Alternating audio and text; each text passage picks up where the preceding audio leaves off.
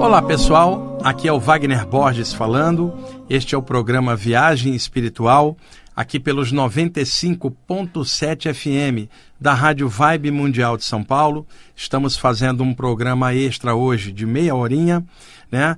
Eu vou abordar para vocês um tema que muita gente pede, eu já falei tantas vezes no programa, sobre sintomas bioenergéticos da ativação dos chakras.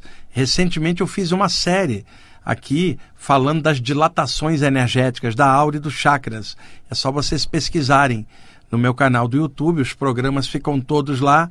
É só olhar por título que vocês verão ah, esses programas lá. Então hoje eu quero abordar algumas coisas dos chakras diferentes das formas anteriores como eu abordei. Então vamos lá, vários de vocês vão identificar alguns destes sintomas que eu vou narrar aqui para vocês. E vamos nessa, aqui na parte técnica, nosso amigo Euri dando aquele suporte legal, né, Euri? Vamos lá. Pessoal, é, existe algo que eu comentei por cima, bem superficialmente, em algum programa anterior, sobre percepções do chakra coronário no alto da cabeça. Esse chakra é o único dos sete chakras principais que está aberto para as estrelas, para o infinito. Então é como se ele apontasse para as estrelas, dizendo: a próxima etapa evolutiva é em outro lugar, em outra estrela, você está temporariamente ancorado no corpo, mas eventualmente terá que entregar o corpo carnal à Terra e se libertar e ir na direção da expansão da consciência, ou estado de consciência cósmica, em algum momento. É claro que entre o momento nosso e a consciência cósmica, existem milhares de experiências a aprender, não somente na Terra, mas em outros lugares também, não somente físicos, mas extrafísicos também. E todos nós vamos aprendendo de forma infinita. E quando eu falo infinita, não é apenas pensando no infinito material que é o espaço sideral.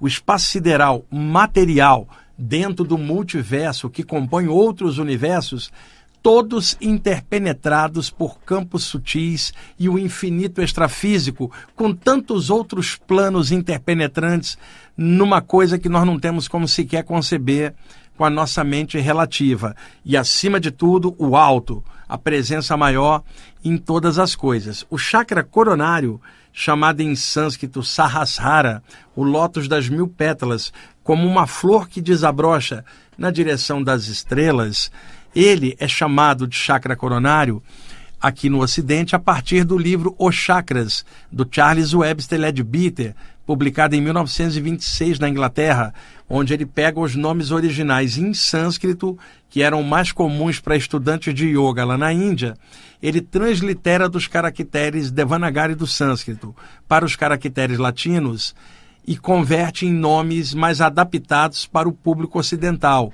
em língua inglesa. Então ele chamou de chakra coronário esse alto da cabeça como se fosse uma coroa de luz ou chakra da coroa também aberta para o infinito. Acontece, esse é o chakra que menos funciona no ser humano. É claro que os chakras mais ligados à vida cotidiana e o foco nosso encarnados é a vida cotidiana, os chakras mais ligados à matéria e ao foco nosso mental na matéria tendem a funcionar mais, é natural. O chakra coronário, ele é mais estimulado por ideias cósmicas, por expansões da consciência, por elevação do nível de lucidez da consciência. E era o alvo principal na meditação clássica antiga, aonde, por exemplo, não somente o yogi da Índia, mas o taoísta da China antiga da época do Lao Tse e do Chuang Tzu, 600, 500 a.C. O foco, o mergulho na meditação, para um alinhamento bioenergético, prânico na Índia e Ti na, na China, até finalmente desabrochar o topo da cabeça, ligando o ser ao infinito numa experiência avançada, chamada, por exemplo, no yoga de Samadhi, no budismo de Satori e outros chamando de expansão da consciência ou estado de consciência cósmica. Então, nesse sentido, é o chakra mais avançado e o que menos funciona em nós, em mim, no, no Euri que está ali me ajudando e em vocês também, devido ao foco momentâneo encarnatório, mas ele está ali, sinalizando para etapas superiores na evolução.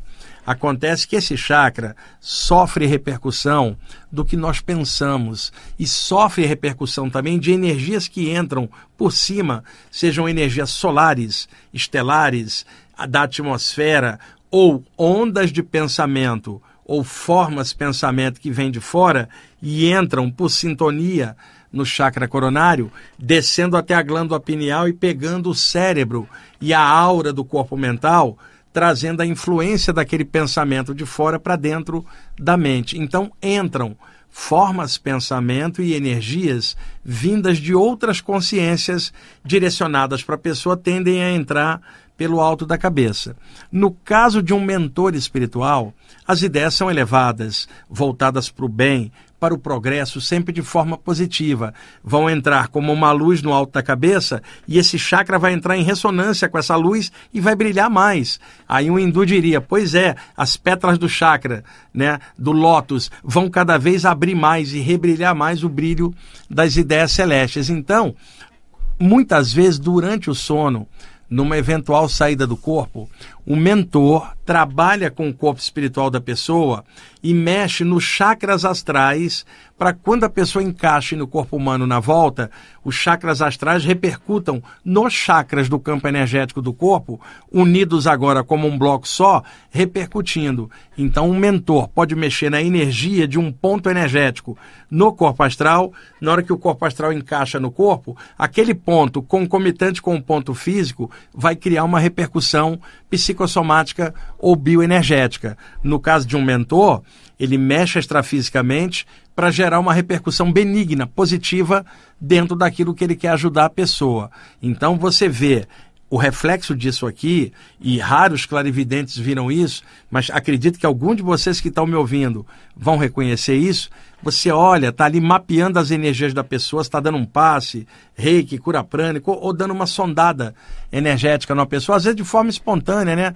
No meu caso, ali num curso, dando uma olhadinha na aura de um aluno para dar um toque, alguma coisa, eu vejo uma rachadura luminosa que pega da parte de trás da cabeça até a parte superior da testa, como se fosse uma valinha de luz, uma valeta luminosa. Ora, se eu detecto isso por clarividência, essa aberturinha no chakra coronário, eu sei que um mentor está mexendo extrafisicamente com ela fora do corpo e o efeito é essa luz que eu estou vendo na rachadura no meio do chakra coronário. Aí eu digo para a pessoa, que legal, estão mexendo com você para te ajudar na tua evolução. Olha, cara, tem alguém muito legal largando luz na sua cabeça. Aproveita, medita mais, se liga mais à parte espiritual porque está no momento de alta, tem alguém te ajudando no desenvolvimento. Agora, energia não é boa ou ruim, como vocês sabem.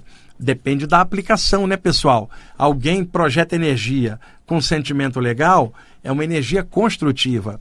Mas alguém poderá projetar uma energia num sentido ruim, causando uma repercussão destrutiva. Energia não é boa ou ruim. Eu vou repetir aqui o exemplo que eu sempre dou.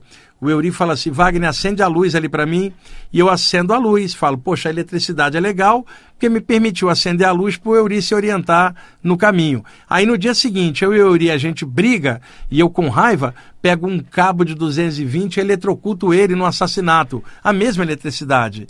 Ela não é boa ou ruim, depende da forma como eu aplico. Acendi a luz é legal, queimei o Euri com eletrocução, não é legal. Então, da mesma forma que mentores trabalham o chakra coronário para abrir, espíritos perversos, maldosos, obsessores, podem pegar uma pessoa já obsidiada, já energeticamente num processo já estranho há tempos, durante o sono ele tem acesso à pessoa, porque já durante a vigília ele tem o acesso a ela. Ele vai e mexe no chakra coronário do corpo astral, para chakra coronário, né? E ele ali larga um monte de energia negativa para quando a pessoa entrar no corpo, essa energia vindo do chakra astral e, e inseminar energias pesadas no chakra coronário aqui do corpo na área do duplo etérico. Então uma entidade insemina trevas, coisa pesada, sabendo que a pessoa vai arrastar para dentro. E aí como é que eu veria isso? Veria uma valetinha escura, marrom ou cinzenta pegando no mesmo ponto, de trás da cabeça até o início da testa, uma valetinha com uma energia pesada e escura. Eu então olhando já sei que a pessoa está sofrendo um assédio espiritual pesado que não é fora do corpo, começa na vigília. Só que como a entidade já domina ela aqui, pega ela fora e acaba inoculando num processo de obsessão crônico. E são casos muito difíceis, porque tem que limpar, tirar, fazer uma raspagem energética, um, uma raspagem prânica, vamos chamar assim, para limpar esta cavidade que é uma incisão extrafísica feita no, no chakra coronário lá fora. E depois fechar a incisão e reforçar a aura da cabeça da pessoa para que não haja mais essa entrada e trabalhar com a pessoa para ela melhorar o nível dela. Porque se ela não melhorar, novamente vai incidir o mesmo problema. Se uma pessoa tem uma ferida aberta e as moscas estão em volta, se vocês tirarem as moscas, mas não fecharem a ferida, outras moscas virão. Então, tem que tirar o entorno, mas tem que eliminar a base que gerou aquilo, que é algum conteúdo da pessoa negativo que está atraindo aquela entidade pesada. Ah, na verdade, boa parte das obsessões são auto-obsessões. Começa num clima ruim dentro da gente, que atrai uma presença ruim, que lá e larga essa coisa pesada no chakra coronário, gerando ideias ruins e negativas e autoestima baixa da pessoa. Então, eu acredito que esse tipo de temática, essa rachadura no chakra coronário, não é uma coisa fácil de encontrar na literatura de chakras, nem é também comum as pessoas falarem isto em aberto, porque não é fácil de ver isso.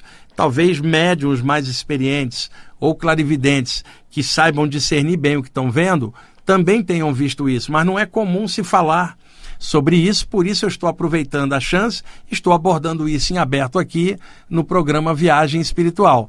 Eu acredito que seja útil para vocês que são curadores de várias áreas, médios, sensitivos e estudantes espirituais em geral. É legal saber desses detalhes para poder trabalhar com melhor discernimento no trabalho lindo de cura que vocês trabalham, cada um do seu jeito, mas é bom ter conhecimento para não dar viajada na maionese astral, né, Yuri? E, e entender direito o que está fazendo. É, também existem chakras secundários que funcionam de forma paralela aos sete chakras principais. Por exemplo, chakras das palmas das mãos não fazem parte do conjunto de sete chakras, mas são importantes para a exteriorização de energia. Os chakras das palmas das mãos tem chakras secundários nas pontas dos dedos, como se esses chakras menores dos dedos fossem satélites dos chakras principais nas palmas das mãos. Assim é com todos os chakras, não somente os principais, mas os secundários, como palmas das mãos, plantas dos pés, nádegas, baço, fígado. Agora, os sete chakras em linha reta, do topo da cabeça até a base da coluna, eles têm chakras menores girando em volta, como satélites destes chakras principais. O chakra cardiorrespiratório, no meio da caixa peitoral, Euri tem dois chakras secundários, um em cada mamilo, que são dois chakras ligados ao chakra cardiorrespiratório. E tem também um chakra em cima do músculo cardíaco, né? que é o Hirit Chakra, como se chama em sânscrito, dentro do complexo do Anahata Chakra, que é o chakra cardiorrespiratório como um todo, pegando a área torácica como um todo, e não apenas o coração, mas a área do pulmão. Por isso eu não gosto de chamar de chakra cardíaco, eu chamo de chakra cardiorrespiratório. Em sânscrito é chamado Anahata ou Anahat, que é o invicto ou inviolado, já que na câmara secreta do coração, na visão hindu, é onde mora o eterno, e o eterno não nasce nem morre, só entra e sai dos corpos perecíveis. Picota o espírito, crema, afoga, melhor, picota o corpo humano, crema o corpo humano, você não tem como picotar o espírito, não há como você destruir uma consciência espiritual. Você pode zerar o corpo, jogar dentro de um tonel de ácido, você não mata a entidade, que continua existindo independentemente do corpo humano, porque já existia antes do corpo ser formado. Então, esse princípio imperecível como se falava nos Upanishads antigos, a sabedoria dos rishis da velha Índia. Este poder imperecível mora na câmara secreta do coração. Ele é invicto, é inviolado. Nenhuma arma pode perfurá-lo, nenhum fogo pode queimá-lo, nenhuma água pode molhá-lo. Aliás, que coisa material poderia perfurar o princípio espiritual que interpenetra tudo. Então esse lugar é a câmara secreta do coração Anahata, né, a morada do eterno invicto, e tem chakras laterais. O chakra da testa, chakra frontal, chamado em sânscrito Ajnan ou Agnya, que é centro de comando, porque ele comanda todos os chakras abaixo dele, menos o coronário, que é seu superior, e ele está ligado à glândula hipófise, que também é chamada de pituitária, que é a glândula de comando do sistema endócrino, que ativa o funcionamento hormonal das outras glândulas. Por isso é chamado pela endocrinologia na área médica de glândula de comando hipófise ou pituitária. Por favor, não confundir com a glândula pineal no centro do crânio, chamada epífise, que está ligada ao chakra coronário. Então, o chakra frontal, frontal porque está na testa, e um detalhe, compreende três centros menores energéticos. Um entre as sobrancelhas, que é o chamado Kutasta na Kriya Yoga, que é o ponto mais elevado dos nadis, e chamaram de Trikuti em algumas áreas de yoga, que é a região interciliar. Tem um ponto aqui muitas vezes chamaram também em sânscrito de ágina, o centro de comando. Tem um ponto no meio da testa e um mais acima na raiz do cabelo. É claro que isso são preciosismos de classificação yogi. O ideal é falar do chakra da testa como um todo, não ficar preocupado se é entre a sobrancelha, no meio da testa ou em cima. No ocidente, chakra frontal, para eliminar, não ficar preso à nomenclatura yogi antiga, que não se aplica para o ocidente moderno. Vamos chamar de chakra da testa ou chakra frontal para resumir a parada, pegando de desde entre os olhos até a raiz do cabelo, a testa toda, a área da glabela. O chakra frontal tem dois chakras laterais nas têmporas, pessoal, tá? É, chakras temporais. Muitas vezes esses dois chakras estão dilatados e isso dá um tipo de clarividência diferente. A clarividência convencional, a pessoa percebe algo que não reflete a luz. Quando você vê um objeto que reflete a luz, isso é a visão normal, né, que reflete a luz. Quando tem algo espiritual, não rebate luz, você não tem como ver com os olhos físicos. Você vê pela testa, pelo campo mental, que é a região de ação do chakra frontal, que compreende a clarividência. Então, você está de olhos fechados e percebe imagens, isto é, a clarividência na tela mental. Agora, se estas imagens aparecem pelas laterais, nas têmporas, é, eu vou fazer um paralelo. Eu estou olhando para o Euri aqui na frente, tá? O meu foco frontal. Mas, por exemplo, eu tenho visão periférica lateral para a direita e a esquerda, no cantinho dos olhos. Vamos dizer, por correlação, de que o chakra frontal capta o campo mental de frente, enquanto que os chakras das têmporas captariam uma espécie de clarividência periférica. Não é exatamente isso, é só para fazer uma analogia. Então, por exemplo, eu estou aqui na minha tela mental fechada e estou percebendo algo. Só que aqui eu estou percebendo algo à direita, tá? Ou algo aqui. Então, pode-se até perceber atrás, mas quando percebe lateralmente, são os chakras das têmporas secundários do frontal que estão dando uma visão paralela. É possível você estar tá vendo um plano lá, extrafísico, com os olhos abertos, o euri, e, e, ao mesmo tempo pelas têmporas, presenças em torno que não estão lá, estão aqui. E isto pode confundir um clarividente que não pesquisou bem o tema e se confunde todo na hora de interpretar.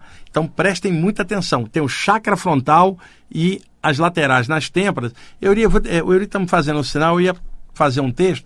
Vamos, deixa emendar na, na, na, na explicação hoje, tá? Sem, sem o texto final.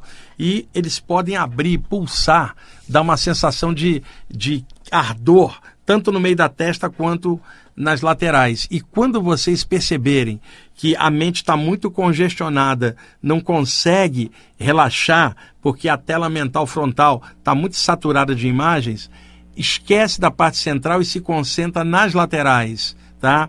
Concentra no chakra frontal metade à esquerda, fluindo para a têmpora esquerda, e metade da energia fluindo para a têmpora direita. Isso vai desafogar a tela mental. Igualzinho, o Yuri fala assim, Wagner, aqui está entupido. Eu falo, vamos abrir duas laterais aqui para escapar pelo menos aqui essa água, esse esgoto, pelo encanamento paralelo, porque o do meio está fechado. Quando tiverem com a mente saturada, concentra nas têmporas para as laterais com calma. Isso descarrega o chakra frontal pelas laterais e alivia a mente naquele momento. Vamos lá. Os chakras das orelhas são dotados de alta sensibilidade anímica e também mediúnica. As orelhas são muito é, utilizadas na acupuntura auricular, que utiliza vários pontos de acupuntura no pavilhão auricular colocando sementinhas, por exemplo, ou agulhas, nesses pontos que irão repercutir em órgãos do corpo inteiro pela correlação dos canais de energia que atravessam todo o corpo, que a acupuntura usa há muito tempo, baseada no Ti, a força vital que se desloca pelo corpo, né, tonificando uma área, relaxando a outra, e o acupunturista vai trabalhando isso normalmente. Então a orelha tem vários pontos sensíveis, microchakras, no pavilhão auricular, no lóbulo da orelha, na parte de trás. Então captamos às vezes energias psíquicas que vêm e entram pelas orelhas, pegando a mente no meio.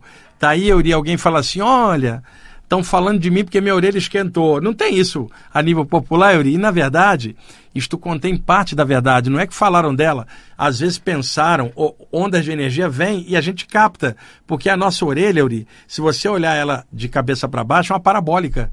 Né? O formato dela, uma antenona captando vibrações. Acontece que médiums e sensitivos em geral têm uma alta sensibilidade na aura das orelhas, que muitas vezes se solta e ao se soltar, a pessoa começa a sentir presenças em volta ou energias, e isso cada um desenvolve a sensibilidade nesta percepção. Acontece que o sentido da audição está ligado ao chakra laríngeo. Vamos lá, o chakra frontal está ligado ao sentido da visão, pegando a raiz do nariz. O chakra laríngeo, que controla cordas vocais, boca, laringe, faringe, traqueia, ele pega os dois lados do pescoço onde tem secundários, as mandíbulas onde tem um chakra secundário em cada mandíbula, ponta da língua, céu da boca, que em sânscrito é chamado Lalana Chakra, que é céu da boca, bochechas, são chakras secundários do laríngeo. O chakra frontal está ligado à visão, portanto, clarividência.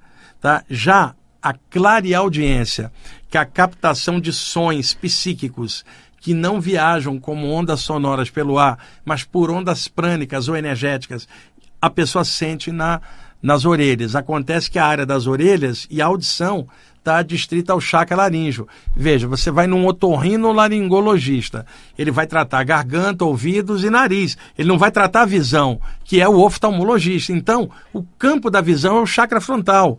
O campo da percepção dos sentidos na cabeça, que é audição, paladar e, e, olfato, é o chakra da garganta, pessoal, que tem seus secundários. Então, na hora que se solta a aura das orelhas, acontece uma repercussão no chakra laríngeo. Ou o chakra laríngeo solto vai causar repercussão, soltando lateralmente os chakras secundários das orelhas. Este é o motivo pelo qual vários médios de psicofonia, que é a comunicação através da voz, né, um espírito usando um médium para comunicar através da voz do médium, ela repercute nas orelhas porque pega todo esse sistema, né, menos a visão que é a área do chakra frontal. Então, clareaudiência ou percepção periférica aqui de espíritos sem vê-los, né, captando suas energias, é aqui nas orelhas. Se pegar as têmporas, é uma captação periférica de imagens no frontal, que aí é diferente. São chakras que trabalham próximos, testa e garganta, e que pega a área do rosto no meio e a sensibilidade da gente. Vamos lá. É, muita gente fala se é possível bloquear um chakra, né? Na verdade, a maioria dos bloqueios são nos campos energéticos, no dupletérico do corpo, na aura do corpo astral ou do corpo mental. Entretanto, existem algumas técnicas ruins que espíritos obsessores usam de inserir artefatos energéticos em pontinhos dos chakras para causar distúrbios psíquicos. Né? Muita gente estuda isso, já comentei isso em programas anteriores. Mas há uma técnica que espírito obsessor faz que é o seguinte: ele introduz uma massinha de energia escura, como se fosse uma bolinha de piche grudenta, seja pelo frontal ou pelo coronário, ele insere aquilo causando um bloqueio na raiz do chakra com a glândula, e isto sim é possível causar um bloqueio. Bom, estamos já em cima, Tom... oh, Tomás, não, Tomás vai ser quinta-feira, né? Euri, ok, obrigado aí, pessoal. Hoje foi um programa extra curtinho, e aí na quinta-feira, às 19 horas, a gente retoma o programa agora, novo horário, novo dia, tá bom? Um abraço.